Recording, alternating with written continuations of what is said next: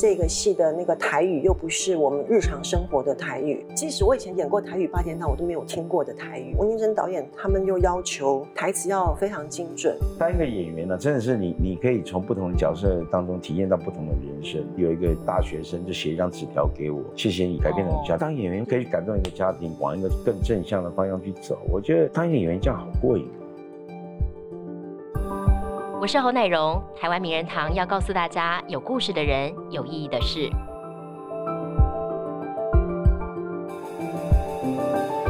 在台湾的演艺圈有大家非常熟悉的很多演员哦，而我们今天名人堂的嘉宾呢，两位大家都很熟悉，都是实力派的，踏入演艺圈超过了三十年。不过很有趣，这一次他们两位的合作呢，却是三十年来的第一次。我们今天先欢迎两位嘉宾，首先欢迎到有人称第一媳妇儿的张玉燕，玉燕姐好。乃荣好，大家好，我是张玉燕。接下来呢，跟他搭档的很多人想不到哦，是尤安顺，安顺大哥，顺哥好。美乃容主持人好，各位观众大家好，我是尤安顺。顺哥好，两位真的大家都很熟悉，但没有想到说哇，这次绿光剧团的三十周年大戏《清明时节》把两位凑在一块了。这一次，我们先请玉燕姐来谈谈好了。你在戏中，这个戏是有关外遇的故事，是我们郑清文老师改编自文学作品。当时候您怎么会点头愿意来接演这个舞台剧？我其实拍了电视剧、商业电视剧很久了，然后对我来讲，有一段时间确实是有所谓的职业倦怠，或者是那种对于工作选择上的那个无力感。那我一直蛮期望可以有嗯文学类的电视剧可以来找我，可是就没有那么刚好。你还在等待那个机会，对对对，所以我这几年也比较。稍微倦情一点，嗯哼。那刚好这一次剧团的人跟我联络的时候，他们开口就说这是一个文学作品。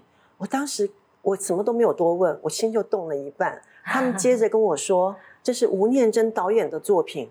吴念真曾经在我念北艺大的时候，他哦曾经上过他的那个呃编剧课，对，所以。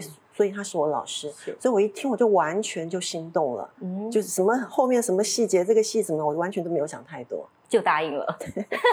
那时候知道对手是安顺哥吗？哦，还不知道，还不知道。对啊，这是他们慎重剧团慎重思考后才选定了。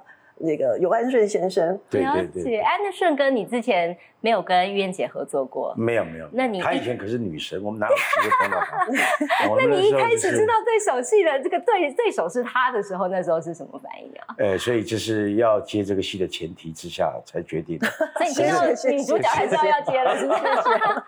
没有，我觉得这是一个对我来说，我其实压力也蛮大的，因为这个《清明时节》剧本的里面这个男主角角色应该是又高又帅的，非常。其实，对，其实这两个戏里面的的优点，对我在我身上是看不到的。你客气。对对，真的真的。他需要一种中年男人的魅力，对对不对？对，所以刚好可能跟上一版的刚好人物交换了，对不对？应该是你要外遇才对。顺哥，其实我觉得什么角色对你来讲应该都不成问题，因为你的角色诠释的类型非常多。那我比较好奇是这个外遇的先生这个角色对你来讲，你觉得他难处对你来讲比较大挑战是什么？呃，我我觉得。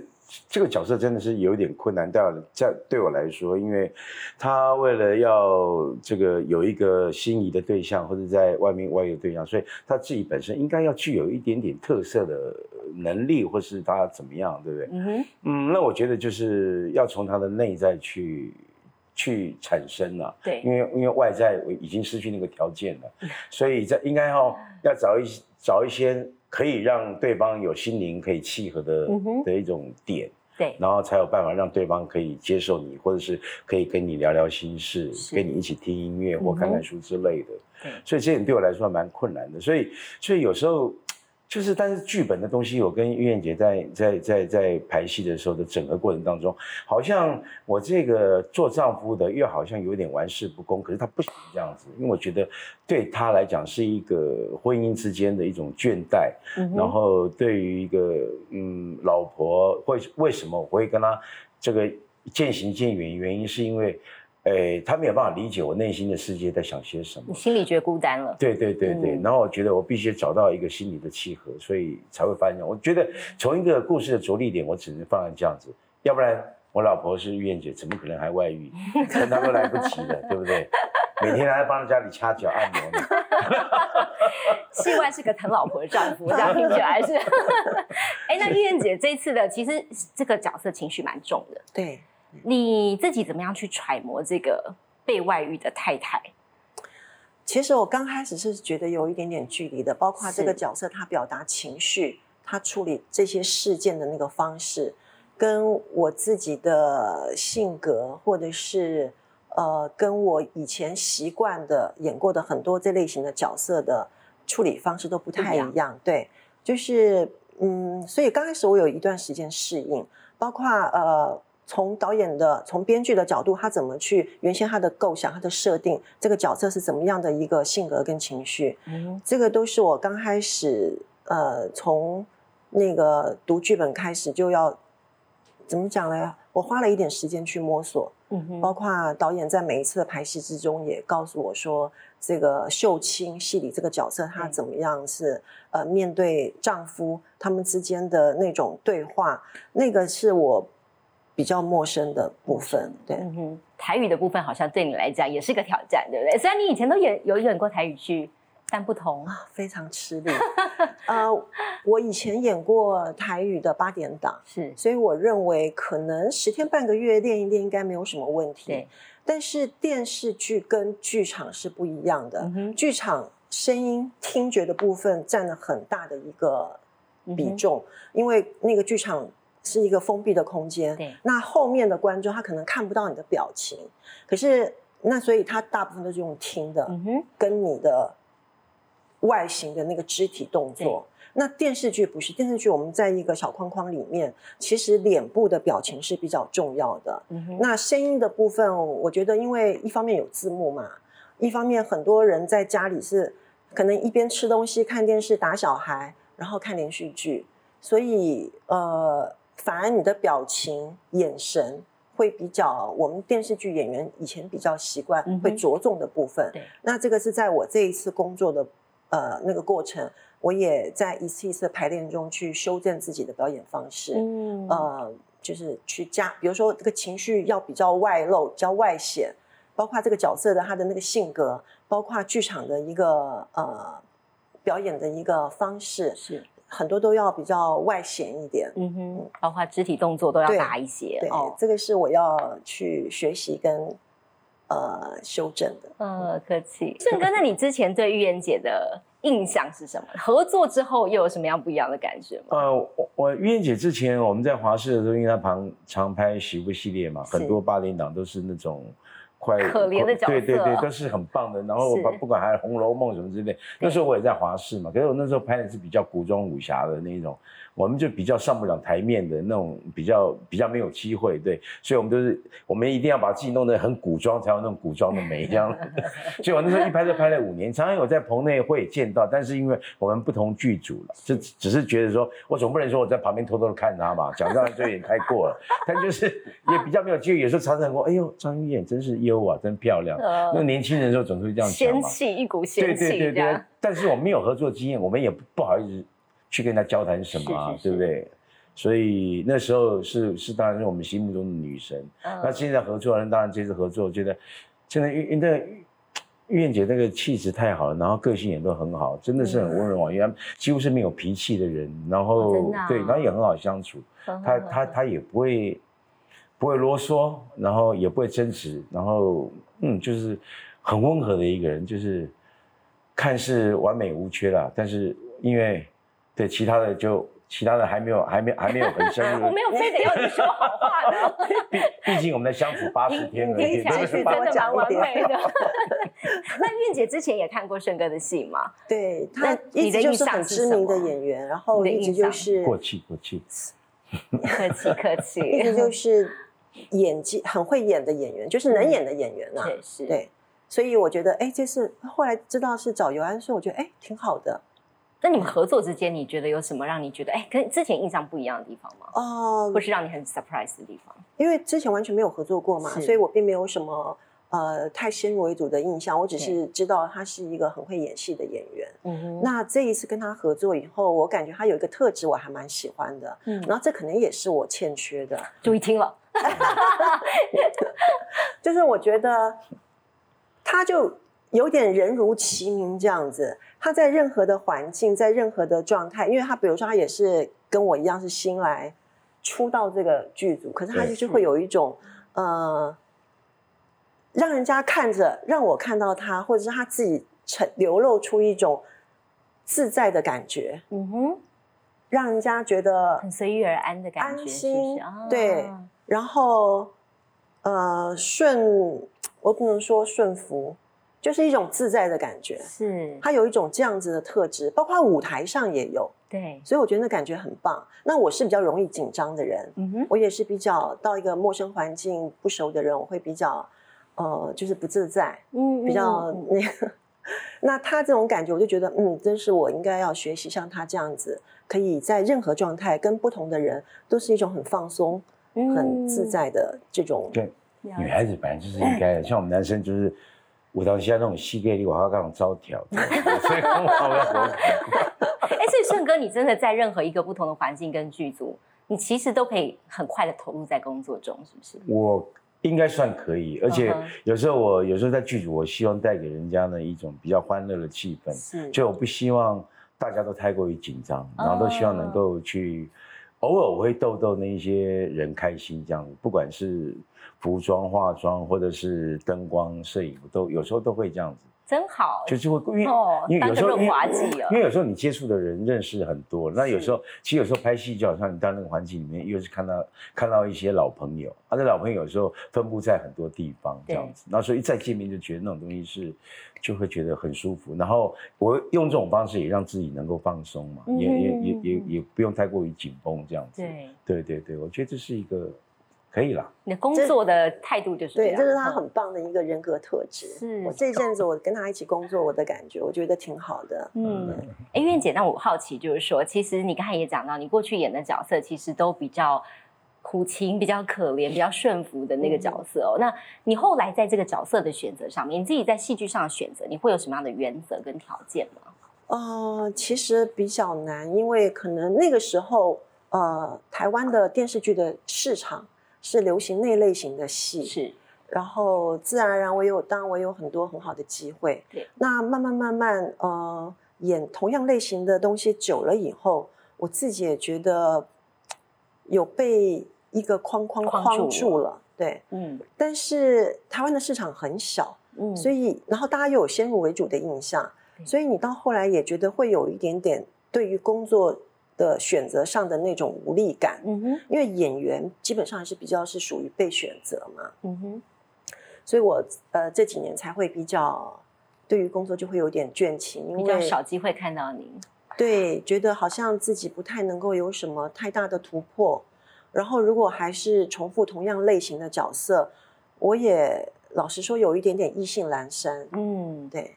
所以，如果再有一样类似这样的角色找你，你是不会答应的。你会希望有不同的尝试，是不是？我也不见得会完全不会答应，我还是会看方方面面整体的那个呃感觉。对。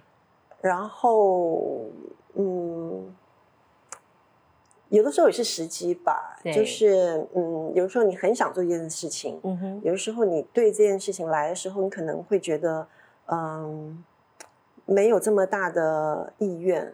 我觉得看心情吧。嗯，哎，那顺哥呢？顺哥演的角色就很多元了，演过诈骗的业务，演过工人，演过还有什么很多不同的角色。嗯，你自己的选在选角上面，你自己有没有什么样的原则？哎，没有哎，我就是第一个就很直觉上的关系吧，就是说这个角色够不够吸引我这样子。那我觉得，对啊，我们人家挑我们就。就不错了，我们没有权利去挑别人。哪？你现在戏约接不完，所以我们都是被挑的份。人家一挑我们，我我我我们 OK，我们就 OK 了。其实我比较不会有限制啊，因为我觉得每个角色都有一定他的有趣的地方，或是有他值得挑战的地方。那那你从你在扮演角色当中，你就可以体验每一种角色不同的人生。我觉得那也是另外一种淬炼嘛。我觉得，所以所以我就觉得很有意思。哎，未来还有几个戏你们会看得更疯狂，对啊，对对对。哎，可是这么多角色，你要切换自如，我觉得这也是功力耶。就是你拿到这个角色，你怎么样帮助自己？毕竟你一定大部分你没有去经历过他的人生啦。你怎么让自己变成戏中？就是你你你先会对角色有个设定嘛，啊，设定之后你就设一个频道在里面就好，就像调频一样，你有时候调过来就是这个广播，这个调过来就是卖药，调过来就是什么都可以。对对对，你要先把它设定好就好。只是功力够强才行啊。也也也不是，我觉得很有趣，就是我们演员当演员就会有个很直觉说，你在看剧本的时候，你可能就哎这个角色很吸引你，说你就进去了。啊哈。那进去你开始脑袋就会幻想说他可能会用什么样的语气，他怎么样，这时候可能会有什么样的精精神或者什么样的一个状态去。对对对对对。然后如果说你有更多的时间，你可以去设计，可以设计角色，比方说你可以再赋予他多。多一点的事情，就是说他的兴趣是什么，他的爱好是什么，他的害怕是什么，或者他身上有没有什么嗯缺失，或者或者身上有什么过人之处之类的。我觉得那东西是在再经过加工的，可以赋予他的角色。但是我觉得演员去诠释一个角色，真的还是要时间上的一种，还是要时间上的一种辅助，或者时间上的一种嗯的的的状态里面进进到那个状态里面才会比较好。那当然，因为因为可能有时候你我们戏拍的比较多一点，可能有时候，呃，这段时间你可能同时拍三四部戏，你就是 OK，你最起码分配的工作工工工作跟角色的比重，你要分配好哦，不要失误就好了。嗯，那我是觉得演员当然期待一个很好的作品，有一个很好的剧本，你你看到的东西，哇，这东西是，诶，可行性很高的，然后会有机会创造不一样的感觉的时候，你就会更投入，然后你想更专心的去做这一块，也是有可能的。我觉得顺哥很厉害，就是不管你演的是主角还是配角，其实你总是可以让这个角色发光。你曾经自比为自比为是什么牛肉面上的葱花，是不是有这样的说法？对呀，你就算拍戏，就是如果说。以以牛肉面来看的话，像玉燕姐就是女主角是牛肉，男生就是男主角就是面呐，对不对？他们两个演的演的演的再好，没有点葱花怎么会好看呢？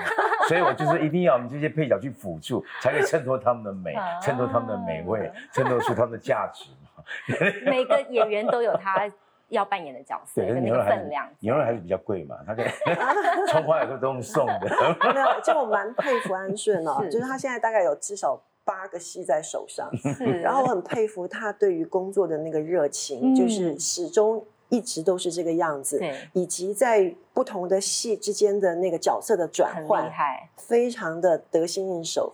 我很 没有，哎，那玉燕姐你自己呢？就是在这个角色的诠释上，你帮助自己进入这个角色，你有没有自己一些什么秘诀在？我刚开始的时候，就是因为第一个那个语言对我来讲会有点距离，嗯，因为这个戏的那个台语又不是我们日常生活的台语，比较文一点，对，它是大概五零年代那个背景，是，然后很多那个台词都是比较我们平常，我即使我以前演过台语八点档，我都没有没有听过的台语，然后吴念真导演他们又要求。那个台词每一个字都是要跟剧本一样，你不能多加一些赘词，因为它很多呃文字是有对仗，然后会有个韵味的，对，所以你那个台词要非常精准。那呃刚开始的时候，呃舞蹈他是自己录了我这个角色的台词，就是整个台语让我听，对，然后我自己在家也是看剧本。那呃其实蛮好玩的是。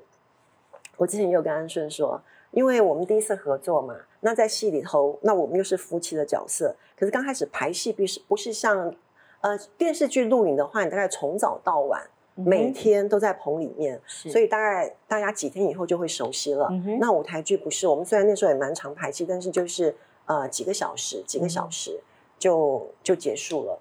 然后我就想说。那怎么办？我跟安顺还是比较陌生，可是，一上台的话，我们在舞台上，我们是夫妻。那有这么多年的夫妻的关系，可是我对这个人目前还是陌生，那怎么办？那我是不是应该跟安顺要一张照片，放在我那个跟剧本放在一起？以后每次看剧本，在念剧本的时候，就想着安顺的脸，这样。可是我想，如果这样跟安顺讲，他会不会觉得他会不会觉得张院怪怪的？你就演不下去，我怎怎我怎么当初后悔来接这个戏呢？没有，那不过还好，我只是有这样一个想法。后来大家在一次一次的工作中，慢慢慢慢就呃那个那个陌生感对我来讲就慢慢消除了。嗯，这很有趣。但我们刚才讲到说这个《清明时节》这个戏哦，它上面写说一段从外遇展开叩问生命的故事。我比较好奇是外遇这个情节。讲起来很戏剧化，其实他在生活中，你随处都可以听到这样的故事。两位自己对这个议题，尤其在演完这个戏之后，有没有什么样的不一样的想法，或是假使自己真的遇到，你会怎么处理啊？这让已婚男士先回答。我我我觉得，一一个男人犯错哈，你要去纠正回来，其实蛮不容易的。嗯，所以我就觉得尽量避免去犯错。那这个戏来看，这个戏就是说，也许你看完这个戏的时候，你会觉得说，哇，我好像不太应该在人生的过程当中，为了一点点小小的私欲，然后去破坏了整个家庭。我觉得。有有有有一个适当的提醒，但但是我在戏里面说一个真正这样的外遇的感感受来讲，我并没有那么强烈。其实我在戏里面还有一点人性，就是最后观众他会同情徽昌这个角色。如果这个这个角色都不值得人家同情的话，那我就觉得这个戏对我来说就会有一点点有一点美中不足。那我会觉得对他真的是有一点点可以被人家同情的地方。那真的是。呃，其实现在外遇的人还是很多啦，那看什么层面呢？当然，你你有有有人娶大老婆、小老婆，可能也有。那不像我们这个，因为戏剧毕竟是戏剧的东西，那他要给观众看到是另外一种形式，或者看到另外一种感动，或者是看了会让你觉得说，在我生命以后未来的路程上面，是不是这种事情应该要去避免，或者是在发生之后我应该怎么处理，可以让整个事情更完美一点。我要问一下顺哥，你在这个演艺路上有没有遇到？不同的诱惑有没有？我吗？哦，以前当然有，现在不会了啦。因为现在就是第一个年纪也大了，皮也松了，什么 什么就就会比较少了。那现在就是因为我觉得因为小孩还小，所以现在跟家庭生活就然后包括工作上的拍戏就会比较忙碌，所以就比较没有时间去想这些事情。嗯哼。可是我觉得很多事情我也是觉得随遇而安，像我就觉得这一次拍拍这样的戏，我都觉得。太完美了，人生有一个外遇的对象，就又又这么完美哇！太完，虽然不是在真实生活当中可以，我在戏剧，我在戏剧里面就可以享受这样的一个甜美的感觉，我觉得很棒啊！它也是人生另外一种，而且我不用不用负责任，对不对？等我们在演完戏的时候，大家还是朋友，可是这一段是我已经享受到我们彼此之间的温暖，跟每一个跟跟另外一个人的温度，我觉得够了。这这就是你生命的一个人生的历练当中，或是一个可可能会经历的课题当中，是我比较幸运的是我在戏剧里面去呈现，所以我付出的代价是在戏剧里面看得到。在真实生活当中来讲，说实在，我也不太有这种机会。但我觉得这也是演员工作有趣的地方，他去过一个可能不是你之前是会发生过的人生。那玉燕姐你自己呢？对外遇这个议题？我觉得啊，人还是尽量不要给自己找麻烦，不管 是已婚或未婚，因为嗯，我太多，我们打开报纸看太多的那个社会事件，或者是你周遭可能就有朋友面临过这样的一个困扰，但是你往往会发现当事人好像很难善终，或是很难去处理这个问题，到后来你看到大部分都是痛苦的。如果你是戏里的这个大老婆。戏外真的遇到这样的状况，你的处理会不一样吗？哎呀，我的天哪！如果是我，呃，戏里的角色在戏外发生的话，我应该，嗯，可是我觉得情况不一样，年代不同啊。没错。如果是现在来讲的话，我可能会就是让让徽昌走。嗯哼，对，因为不同的是，我们现在二零二三年的女性，除了呃那个观念上不一样。更重要的是，我们有独立生活的能力。我觉得现在所有女生都应该有独立生活的能力，就是呃，经济自主非常重要。嗯，你不依附男人的话，你可能在这一方面你会有更大的一个呃，不能说选择权，但是你会呃，怎么讲？心有依靠另外一半，心里会更有底气一点，去面对这样一个生命的一个巨大的波折。对。现在人大部分都是会了，都会就去放手，对，他们比较多。对，到了一个阶段是，那在以前女生也比较没有办法自五零年代那个女性，嗯，那个老老公就是她的天嘛，然后又有小孩。我觉得在戏里这个角色来讲，为母则强，她要捍卫她的婚姻，对，因为她也要为她的孩子去留住这个父亲，所以他会更积极。她会呃，她在她是一个念书不多的女生，然后她会去运用呃戏里面有一个调解委员会，运用公众。大家的一个那个舆论的力量，希望可以把老公留在身边。对。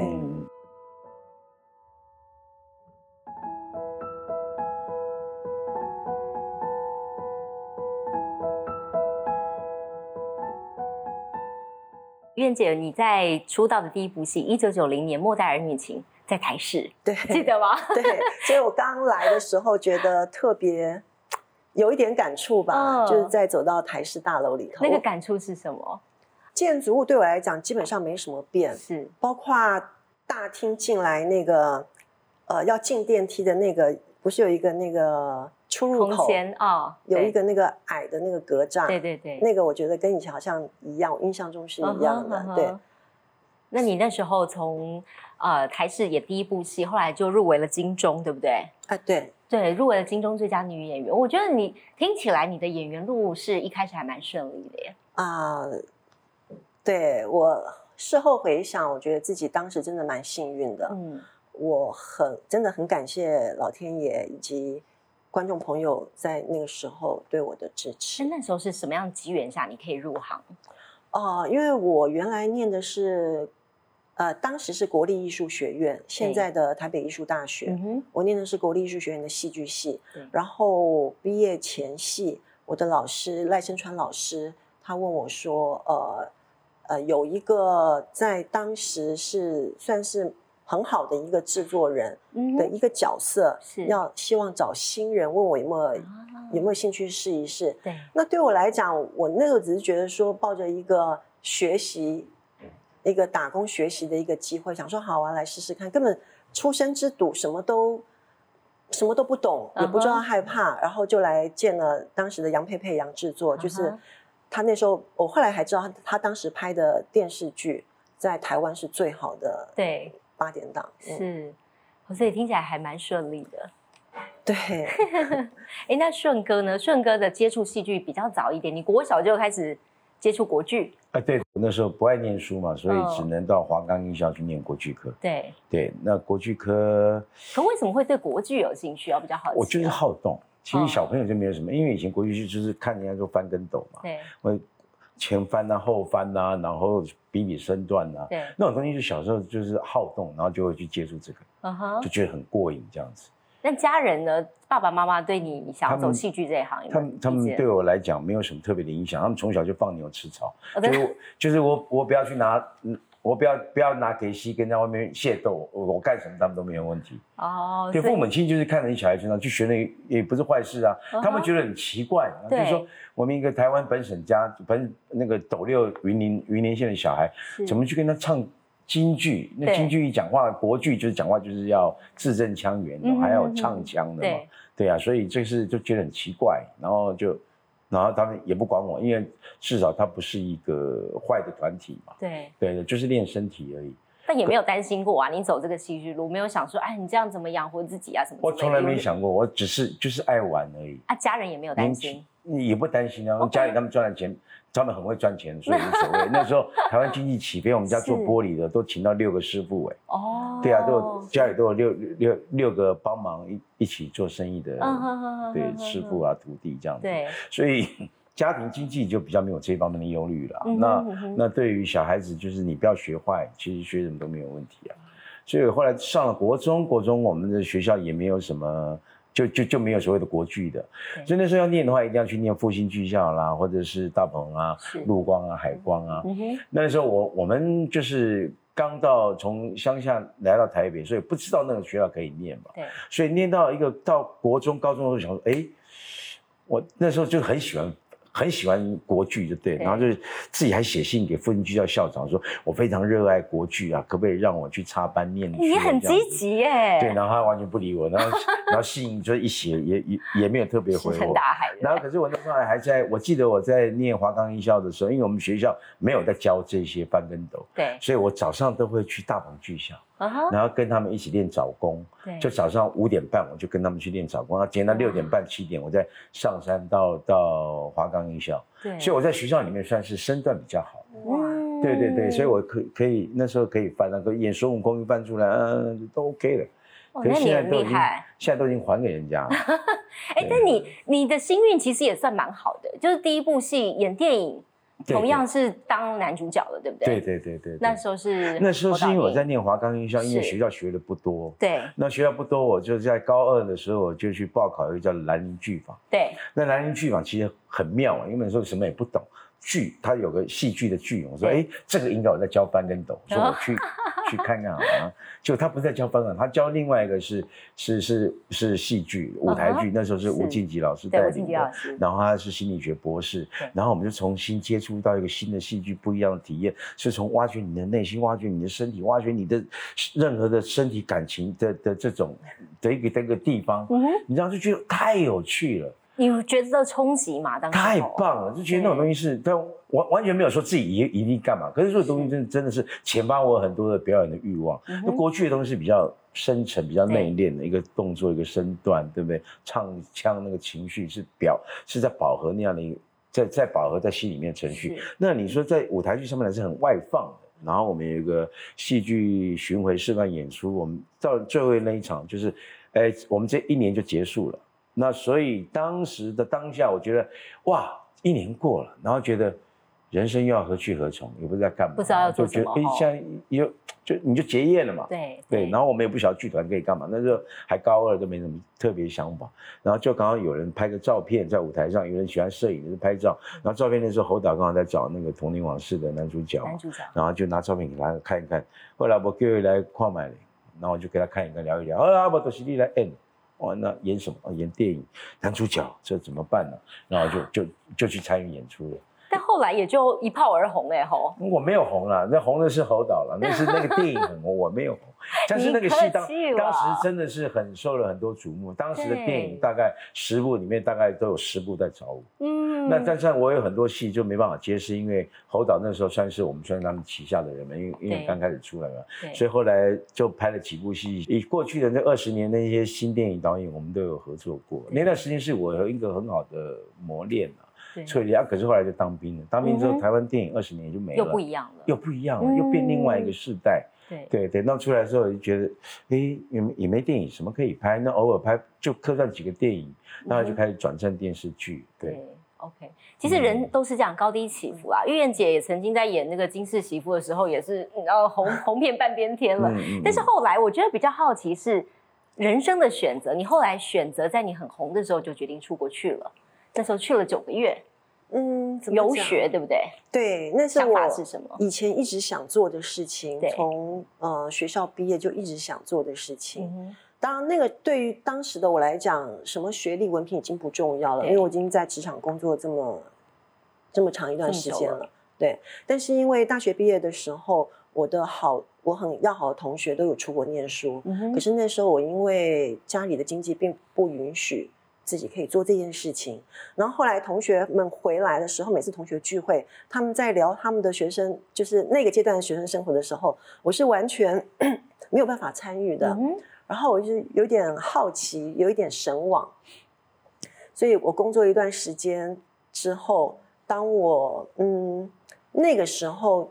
我已经没有房贷的压力了，我才敢这么任性，把工作放下。我想不管怎么样，我要去做这件事情。嗯，就是我去经历一段那样那样的生活，我想了解一下国外上课是什么样的感觉。你当时去了哪里？那你觉得最大？我去了 Boston，嗯哼，呃，纽约，靠近纽约那里。嗯哼，嗯。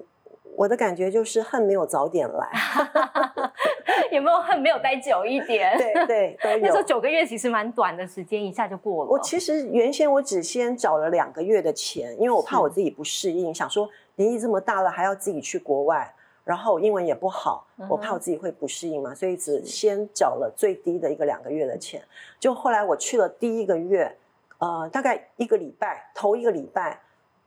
我觉得人的那个适应能力是高过自己想象的。我以为我会适应不了，结果不是。我待了两三天以后，我就非常开心。我跟我同学说，我现在在这边快乐的跟小鸟一样。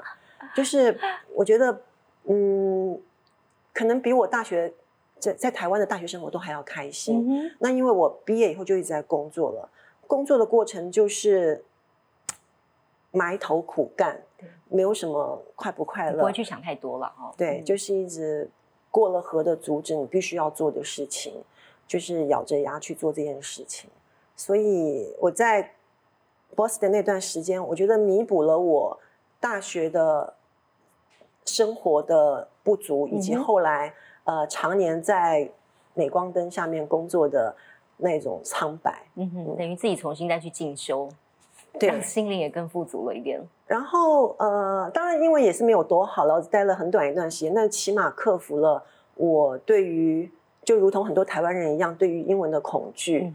呃，还有就是培养了一点自己之后，我可以呃独立出国旅游的自助旅游的能力。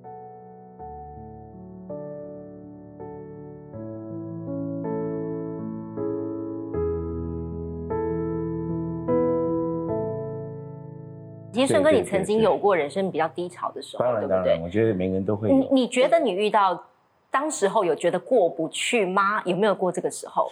呃，会有一点觉得过不去了，就是觉得说，比方说你可能一年一年接的工作量真的太少了，但是我也不会让自己闲下来，我会我会觉得做一些什么事情，说我会开店。那开店其实没有赚到什么钱，但是最起码可以维持生活的一个的一个步调。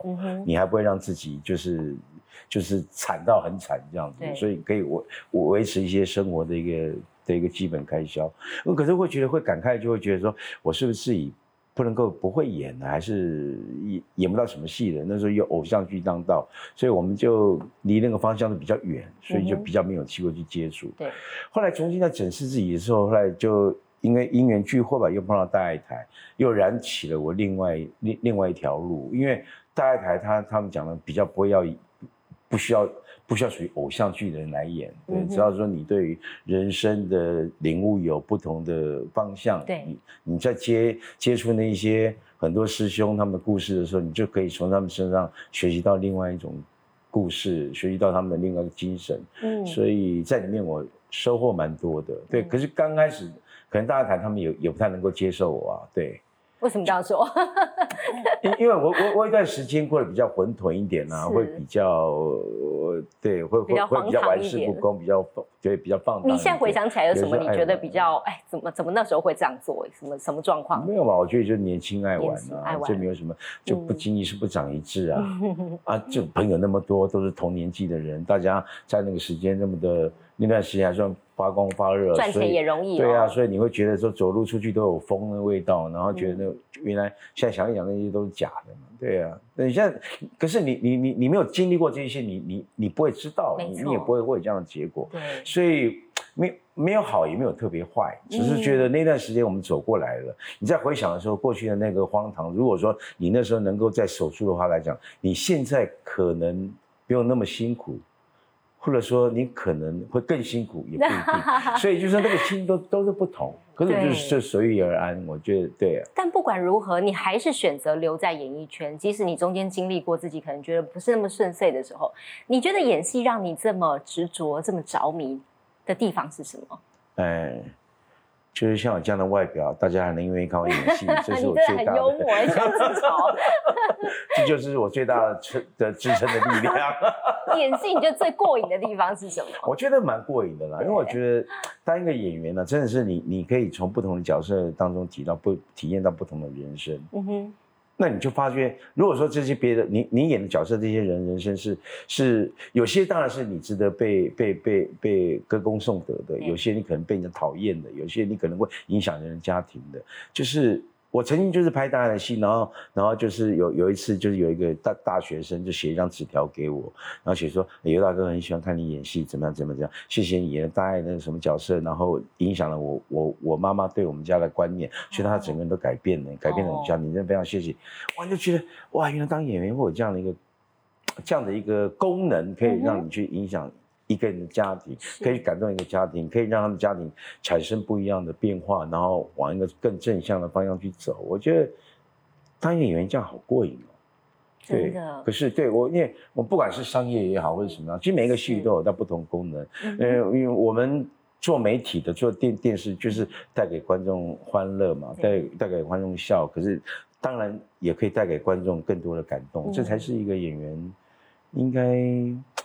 可以最值得的地方。对，表面上在看戏，但是他可能不知不觉去影响到人家的人生，也不一定。对对对对。那玉燕姐呢？你自己还是这么喜欢演戏的原因是什么？哦，我觉得有时这已经因为从念书到后来的工作，我也没做过别的行业，有些已经是内化了，就是一种本能。所以即使我有时候有一段时间倦勤，可是休息久了，其实心里还是会有那种想要。呃，表演的那个欲望还是有的，对，而且刚刚那个安顺也分享了他对于演员这个工作的，除了我们赚钱的这个目的之外的另外一些收获。是，那我刚刚也是深有同感，因为对我来讲，很多年前刚开始的时候，它就是一个工作，它是我在台北谋生的方式，对，所以我就是只是认份认命的做自己的工作，而且我们那个年代跟现在不一样，没有网络。就哎呀，好早了，我们都经历过。对，没有网络，所以你跟观众，你不太有太多的管道可以接触到，你不太得到，不太会有太多的讯息，不像对，不像现在那个网络是各种资讯是爆炸的。对，那呃，我记得我有一次收到一叠就电视台转交给我的观众的信啊。粉丝写的信，然后我有一天那天，我拿了一叠信回家，在这边看的时候，哦，我看到，我记得半夜在看，看到那个我都我自己看到都流眼泪了，因为，呃，我那时候演的戏很多都是在戏里边受委屈、难过的太太，或者是就是情感受伤的一些女生，就是比较也是在情感里面蛮辛苦的一些女生。嗯，我在戏里面演的很辛苦，我工作也很辛苦。可是我没有想到，那些在看戏的观众 更苦，他们也很苦。他说他心情不好的时候，就会想看我的戏，然后跟着戏里的我一起流眼泪，就会让他好过一点。那我有看过粉丝的信，说他移民到这个，我印象还蛮深。他移民到国外了，那时候他大概中学的这个年纪，他移民到国外，他刚到国外，他都呃都是讲英文的地方，他唯一。想要听中文的时候，他就那时候那个年代还是录影带，对，他就放我的戏的录影带，听我讲话，然后这对他来讲是他跟台湾关系最近的时候，对，就是一个情感的连接。哇，那时候我看到就很感动，我才发觉说我的工作对我的意义来讲，不仅仅只是谋生这么。简单这么功能性的一个作用，它还有更大的意义是，我们在镜头前面表演，事实上透过了镜头，我陪伴了很多需要我、需要一个情感宣泄管道的观众。对，对，陪伴了大家。嗯，呃，我后来对于我的表演工作，我就更抱着一种感恩的心态来做这个事情。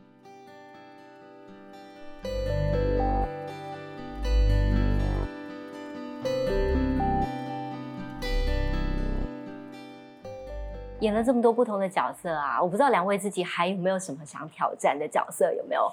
渊姐，不要不要被框框住了。你有没有自己心里好像还好想演的角色？都类型有没有？嗯，类型我其实也很难说。是，嗯，因为女性，我那天还跟安顺聊哦，说我们现在也到中年了嘛。对。那中年女性，我观察在呃台湾的一个环境。中年女性可以有的发挥的角色，其实相对比男演员会稍微少那么一点，因为可能大家传统观念里面，中年女性到了一个年纪，就是多半角色都是限定在妈妈呀、婆婆婆呀，呃，就是为家庭对对，在为家庭操劳的这样的那个角色，所以脱离不了家庭，所以我们可以选择空间又很小，本来就少了。然后，因为这个传统观念的一个限制，可能又少。那如果有不同类型的，人家也未必会想到找我。所以我目前来讲也没有想太多，只是先想把眼前的工作先做好，之后就看缘分吧，顺随姻缘了。嗯，那顺哥呢？嗯，我觉得就是看台湾以后的这影视产业如何发展吧。是，我觉得很多东西是因为我们没办法去改变什么，而是说大环境去改变的时候，我们角色自然就就会多了。嗯当然我们这样的玉燕姐刚刚说的没有错，我们这个。比较这个中年以上的角色会可能比女性啊再多元化一点，但是如果说本自己台湾本身的影视产业没有到那么丰富化，没有把这个东西更提升，其实我们一样是招桃不落。你不觉得你下个八个戏，他现在时间都塞得满满。没有 没有没有，我觉得真的真的有时候真的是要要要真的要要看整个整体的产业发展。我觉得我因为我们机会确实比现在年轻人要少很多，但是如果说以后的发展东西题材更方面更更创新更多，也许我们会有更多一条路可以做选择。所以我们演员是没有设定的，有什么角色就可以。去接触什么角色，然后去诠释它。嗯，不会，肯定还是有两位可以发光发热的地方。我觉得像这种比较深层的戏，其实就很需要比较中生代以上的演员来诠释，他才有办法把这个内心的情感给演出来。今天非常谢谢两位来到我们节目当中，这个舞台剧《清明时节》，也希望大家多多支持喽。谢谢两位，谢谢燕姐，谢谢盛哥，谢谢。